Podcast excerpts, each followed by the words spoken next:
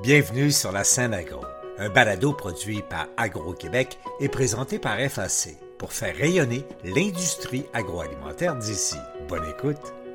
Ici Lionel Levac. Toujours dans la catégorie des start-up, l'entreprise en canette connaît une croissance accélérée que soutiennent d'ailleurs admirablement bien les partenaires qui l'ont lancée il y a moins de quatre ans. Encanette développe de plus en plus de partenariats et la gamme des produits qui sortent de son usine de Louisville est étourdissante. Je me suis rendu chez Encanette, voici mon reportage. Jeune entreprise fondée en 2020 et entrée en production en 2022, Encanette multiplie les succès avec ses productions et ses partenariats. Les trois fondateurs constatent la croissance accélérée de leur création, mais restent les pieds bien sur terre, conscients que les défis dans leur domaine seront toujours nombreux. Danny Bergeron, Sébastien Mailloux et Jean-Philippe Roussy voient surtout pour l'avenir la nécessité de constamment innover. Entre deux opérations en usine, j'ai discuté avec Jean-Philippe Roussy. Je suis un des associés chez Breuvage en canette. Breuvage en canette. On peut présumer que tout ce que vous produisez passe par la canette. C'était ça le plan initial. Effectivement, on est en train de développer une belle gamme de produits en canette. On est autant dans le sans-alcool, puis par la force des choses, là, on est rentré dans le marché de la production en sous-traitance pour d'autres compagnies, puis là, on va rentrer dans les produits alcoolisés. On reviendra sur cette gamme de produits-là qui est rendue très vaste maintenant, puis qui continue de s'étendre. Un petit peu d'histoire tout d'abord en canette, euh, vous avez eu l'idée, je pense, avec vos associés, de créer cette entreprise. Qu'est-ce que vous aviez en tête à ce moment-là? Bien, la vision, c'était vraiment d'offrir des produits innovants uniquement en canette. On voyait que c'était le contenant de prédilection, le contenant d'avenir. Tout s'en allait en canette, puis même encore plus aujourd'hui, tout s'en va en canette, tous les types de produits. C'était ça l'idée à la base, puis c'est pour ça qu'on est arrivé sur le marché avec euh, justement des produits sans alcool, des types de café que personne d'autre faisait. Là, on s'en va bientôt dans les vins en canette, autant sans alcool qu'alcoolisé. Donc, euh, c'était ça le plan au départ. Et la canette, euh, question environnementale, c'est du métal qu'on utilise, c'est de l'aluminium, etc., recyclage. Est-ce que vous aviez une préoccupation face à ça? Pour les préoccupations environnementales, ben, la canette a un gros avantage, c'est-à-dire qu'elle est recyclable à l'infini, très légère aussi, très légère. Donc, au niveau du transport, ben, ça demande moins de fuel pour transporter les produits. Donc, il y a quand même beaucoup d'avantages à la canette. C'est certain que la bouteille de verre qui est réutilisée de multiples fois va éventuellement être plus écologique qu'une canette, mais quand on parle de consommation euh, unique, c'est-à-dire qu'on achète le contenant puis on le met au recyclage, la canette est dure à battre. En fait, ça faisait partie de notre vision, c'est-à-dire que on voyait bien que les gens voulaient de la canette puis qu'il y avait quand même des avantages au niveau environnemental, au niveau de la distribution. Donc, non, pour nous, c'était même un plus.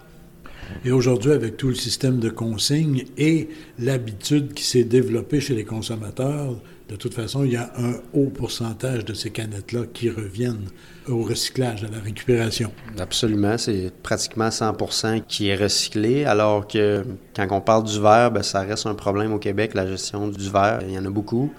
Puis euh, même ça contamine les autres matières dans les centres de tri, le verre. Donc à cause de comment on est organisé au niveau des centres de tri puis de la chaîne logistique en recyclage, récupération, ben, tout ce qui est plastique, euh, aluminium, c'est même mieux maintenant va rester à souhaiter sur cette question-là des canettes en aluminium qu'éventuellement elles soient fabriquées au Québec.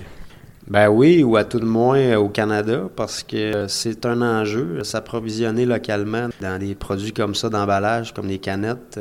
Aujourd'hui, c'est impossible. Donc oui, on souhaiterait de pouvoir s'approvisionner plus localement. Je reviens encore une fois sur les débuts.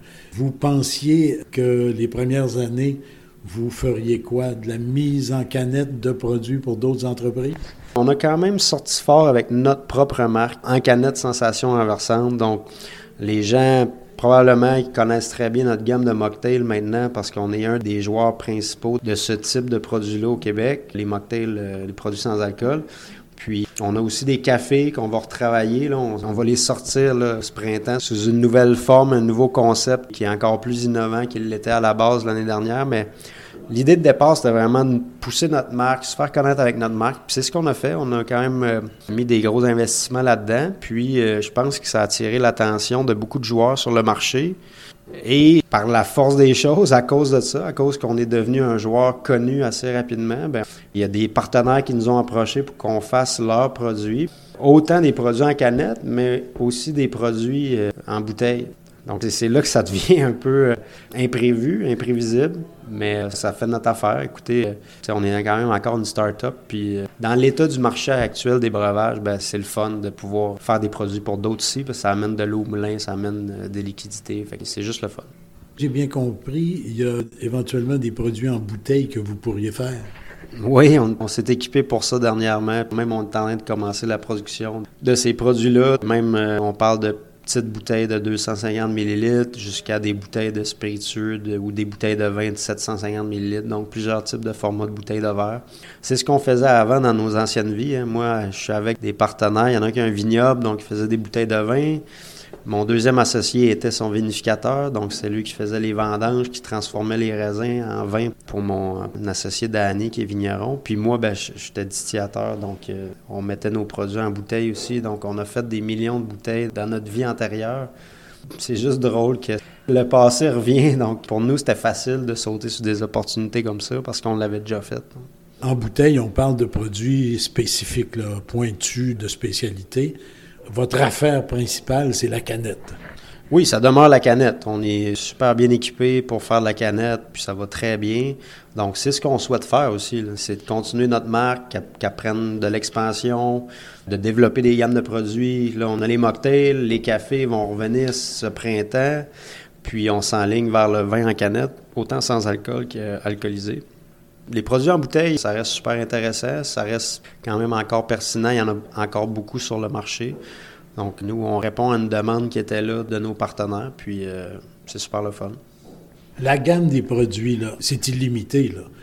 Tant qu'il y aura de l'imagination pour produire quelque chose qui innove sur le marché, tout en conservant des gammes plus traditionnelles. Donc l'éventail peut continuer de se développer là, à l'infini. Ben oui, c'est ça qui est plaisant. C'est ça le but aussi, c'est d'innover, c'est d'arriver avec des produits que le consommateur a envie d'essayer, a envie d'intégrer dans sa routine de consommation aussi, parce que c'est bien de vendre la première canette, mais ce qui est encore plus plaisant, c'est que le consommateur adopte le produit puis qu'il en achète une deuxième, une troisième. Donc oui, il y aura toujours de la place à l'innovation, il y aura toujours de la place pour des bonnes idées. Fait, oui, entre guillemets, le hamster, il n'arrête jamais. Il faut aller chercher les nouvelles tendances ailleurs dans le monde, même aux États-Unis ou partout. Puis d'amener ça au Québec, voir qu'est-ce qui pourrait fonctionner au Québec. Parce que le Québec quand même un marché distinct, mais il y a quand même des tendances qui peuvent arriver ici puis fonctionner. Donc, il euh, faut être à l'affût. Il faut tout le temps être à l'affût, en fait. Donc, euh, des produits modernes, on pourrait les qualifier comme ça, des produits qui correspondent à l'évolution du marché, à la demande sur le marché. Ça aussi, des fois, vous devez avoir des demandes qui peuvent vous sembler un peu farfelues, mais qui peuvent se traduire par des produits intéressants finalement. Oui, absolument. Même il y a, quelqu'un qui était ici la semaine dernière pour nous faire goûter à un de ses prototypes. Puis c'est quelque chose qui n'existe pas au Québec en ce moment. Puis on trouvait ça super intéressant. Ça fonctionne super bien cette personne-là en Europe, puis on voyait pas pourquoi ça pourrait pas fonctionner ici. Fait oui, on, veut quand même être en quelque sorte un guichet unique pour un client qui aurait peut-être besoin de faire faire des produits en canette ou en bouteille, bien, on va être capable de tout faire maintenant. Fait que euh, c'est super intéressant, c'est super motivant pour nous. On était en quelque sorte limité avec les canettes, c'est-à-dire que oui, c'est un marché qui est en pleine expansion pour plusieurs types de produits, mais comme j'ai dit un petit peu plus tôt, euh, la bouteille pour certains produits est encore très présente. Donc, ça reste super motivant d'être capable de faire les deux et d'avoir euh, une offre de service qui est beaucoup plus grande. Là, on parle des produits euh, modernes, adaptés au contexte des marchés, beaucoup d'innovations qui se retrouvent dans vos canettes et éventuellement dans certaines de vos bouteilles. Mais si on parle de modernité, il y a vos équipements aussi. Vous ne faites pas tout à la main. Vous avez des équipements qui sont quand même à la fine pointe technologiquement. Je regarde la liste de tous les appareils que vous avez. Vous faites appel à des technologies quand même assez développées. Oui, euh, surtout dans la canette, là, on est pas mal, euh, je vous dirais, dans les producteurs au Québec qui sont les mieux équipés. On est très flexible aussi. C'est sûr qu'on n'a pas une énorme usine, mais on a une usine très, très bien équipé, fine pointe de la technologie, autant pour faire des produits gazéifiés, mais aussi non gazéifiés en canette. Ça existe, des produits qui sont en canette, mais qui ne sont pas gazéifiés, donc ça prend quand même euh, plus de technologie pour faire ces produits-là. Puis ils sont là et on n'est pas beaucoup au Québec à l'avoir. Donc en plus de pouvoir sortir sur le marché avec des produits sous notre marque là, qui sont vraiment innovants, bien, on peut offrir ce service-là aussi à d'autres qui n'ont pas les moyens ou qui n'ont pas l'expertise euh, pour créer leurs propres produits. Donc nous, ça nous permet de leur offrir ce service-là. Et ça vous permet aussi d'offrir à vos clients l'avantage que vous avez, vous, pour vos propres produits, c'est d'être certifié, par exemple, la certification ACEP. Là. Ça, ça ouvre les marchés. Absolument. C'est un objectif qu'on a pour 2024. On est dans le processus. C'est quand même des processus qui sont euh, assez lourds puis assez longs à implanter en usine. Donc, on travaille là-dessus en 2024 parce que dans le marché de l'alimentation, il y a certaines bannières, il y a certaines chaînes qui demandent d'être certifiées à CEP, comme Costco, comme euh, Walmart, comme euh, Loblaws. Donc, eux sont plus exigeants au niveau des normes de qualité euh, pour les usines. Puis, c'est sûr que si on veut percer ces marchés-là, si on veut vendre à ces bannières-là, il faut être certifié à CEP. Pour l'instant, est-ce que vos distributions sont limitées au territoire québécois ou vous avez déjà des produits à l'extérieur du Québec? Pour le moment, c'est essentiellement au Québec. On est en pourparler beaucoup, beaucoup avec euh, certaines provinces du Canada, aussi un petit peu aux États-Unis, mais ça reste des pourparlers. Mais notre marché est québécois. On est disponible sur des plateformes en ligne qui sont ouvertes au niveau canadien, mais ça reste à développer. C'est pas encore notre focus. On a encore beaucoup de choses à développer au Québec avant de mettre l'emphase sur le reste du Canada ou les États-Unis et éventuellement l'expansion vers le reste du Canada et, comme vous dites, éventuellement aux États-Unis. Ça passera probablement par une entente avec un gros distributeur. Là. Absolument, oui. C'est certain que ça se fait pas par nous-mêmes, ça passe par des gros joueurs. Dans le domaine de l'alimentation, il y a pratiquement toujours des intermédiaires. Là. Donc oui, ça peut être les bannières elles-mêmes. On livre direct aux entrepôts, de, mettons Costco ou Walmart, mais sinon, il faut que ça passe par un distributeur. L'avenir? L'avenir, et l'avenir commence à être plaisant. Vous êtes dans l'avenir. On est, on est en plein dans l'avenir. Justement, aujourd'hui, on fait des bouteilles qu'il y a deux semaines, on n'avait pas fait encore. Donc, euh, en guillemets, la quantité de produits différents qu'on fait est absolument euh, incroyable. On ne pensait pas en arriver là. Maintenant, on fait plusieurs dizaines de types de produits différents maintenant, 2024. Puis c'était pas ça le but. En 2020, quand on a commencé le projet, on était vraiment orienté autour de notre marque en canette, mais faut saisir les opportunités en affaires. Puis le plan d'affaires, c'est une chose, mais souvent, euh, deux, trois ans plus tard, on va regarder le plan d'affaires, on, va dire Waouh, j'étais à côté de la, à côté de la traque, pas à peu près, parce que ça change vite. Puis il y a des affaires qu'on peut pas prévoir non plus. Il y a tout le temps des opportunités qui se présentent. Donc, c'est ça qui est le fun en affaires, en fait. C'est quasiment être comme sur un bateau puis t'en aller pour une traversée autour du globe. Tu sais pas quelle tempête tu vas frapper, tu sais pas quelle île merveilleuse tu vas tomber. Fait que c'est comme une aventure. On embarque dans le bateau, on sait pas exactement comment que le voyage va se faire. La mer peut être agitée un peu, là, mais surtout quand le, bateau fait la bonne allure. C'est bon, parce que des fois en business, euh, ça, ne va pas aussi vite qu'on le voudrait. Exactement. Mais quand on commence à voir le vent dans les voiles, là, c'est plaisant. Là, on commence à réaliser que tous les efforts qu'on a faits ont valu la peine. Puis euh, on, là, on le sent. En canette, on, sent qu'en 2024, là, c'est parti. Votre usine ici, vous êtes bon pour de l'expansion encore, euh, pour un bon moment? Oui, quand même, quand même. Euh, il y a certaines limitations, mais oui, euh, il y a place à beaucoup de croissance. Puis, inquiétez-vous pas, euh, on est déjà en mode solution pour si jamais on a trop de croissance, on est tout le temps en train de penser au plan B, C, D, E, F pour voir, OK, ben, si jamais on a besoin de plus de pieds carrés, c'est où qu'on pourrait aller, qu'est-ce qu'on pourrait faire? Comme on dit, on dort pas trop sur la Switch pour le moment. Faut pas, faut pas. Non, jamais, jamais. Jean-Philippe aussi, ben merci beaucoup. Et puis, euh, on s'est parlé, nous autres, il y a peut-être un peu plus qu'un an, là, ou à peu près. Et puis, déjà, il y a une progression extraordinaire depuis euh, cette année-là, au cours de cette année-là. Donc, euh, je vous souhaite que ça, continue et que ça soit aussi rapide, mais aussi solide. Oui, c'est ça le but aussi, c'est gérer de la croissance, ça reste tout un défi. Il ne faut pas trébucher en le faisant. Donc, oui, ça va très bien quand on y pense, des fois, il faut se pincer, on dire c'est-tu incroyable en dedans d'un an, qu'est-ce qui a pu se passer, mais comme je vous dis, ça fait partie de la beauté de l'entrepreneuriat euh, parfois, d'avoir des belles surprises, puis euh, c'est ça. C'est super. Une phrase là, qui vous viendra en tête, quelqu'un vous demande c'est quoi en canette là? Vous leur dites quoi? Breuvage en canette, c'est surtout de l'innovation en canette. Donc, c'est de faire des breuvages innovants. C'est ça le but. En fait, c'est le, le mot-clé, c'est l'innovation. C'est de jamais cesser de vouloir innover, puis essayer d'aller dans des marchés qui sont peu explorés ou en émergence. Donc. Jean-Philippe Roussy, merci beaucoup. Ça me fait plaisir, merci. Danny Bergeron, électromécanicien et fort d'une expérience de vigneron, a dû s'absenter pour trouver pièces et solutions à quelques problèmes aux équipements de l'usine. Sébastien Mailloux, quant à lui, est là et je lui propose une pause de quelques minutes. Sébastien Mailloux, je suis un des euh, copropriétaires de Breuvage en canette. Vous avez un petit peu tous vos spécialités, là, si on regarde euh, Danny, Jean-Philippe et vous. Vous, la vôtre, votre spécialité, votre préoccupation principale, qu'est-ce que c'est? Dans mon cas, j'ai un petit peu plus d'une vingtaine d'années d'expérience comme consultant en vinification pour des vignobles québécois. Donc, euh, c'est tout le côté euh, transformation, production.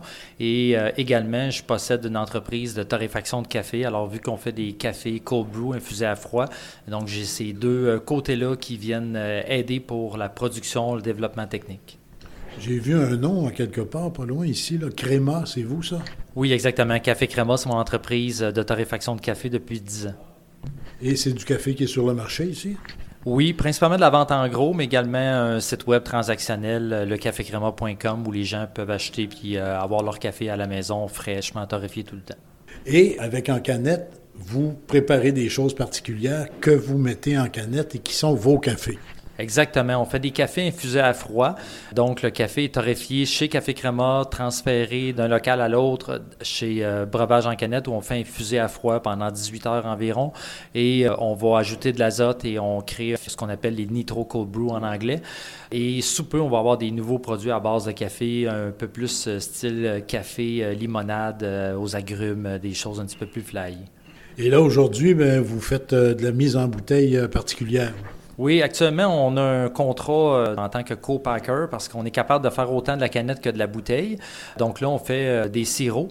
Euh, on peut faire toutes sortes de produits, autant des produits à base de vin, à base d'alcool, parce qu'on a les deux permis industriels, ou encore, évidemment, le sans-alcool qui est quand même notre spécialité. Je vous laisse, là, je vous ai accaparé quelques instants alors que vous êtes en plein dans l'embouteillage. Bien, merci beaucoup, puis bonne chance pour la suite. Merci beaucoup. Ici Lionel Levac. Le marché des boissons, très diversifié comme on peut le constater, évolue constamment. En canette est, comme on pourrait dire, à l'avant de la parade. Les trois propriétaires se gardent bien sûr quelques secrets et assurent qu'encore ces prochains mois, ils auront de belles surprises à placer sur les tablettes des marchés d'alimentation et dans les commerces spécialisés dans les breuvages de tout type. Au revoir. Vous avez aimé ce contenu? Suivez la scène agro pour rester à l'affût de l'actualité agroalimentaire. Merci et à bientôt.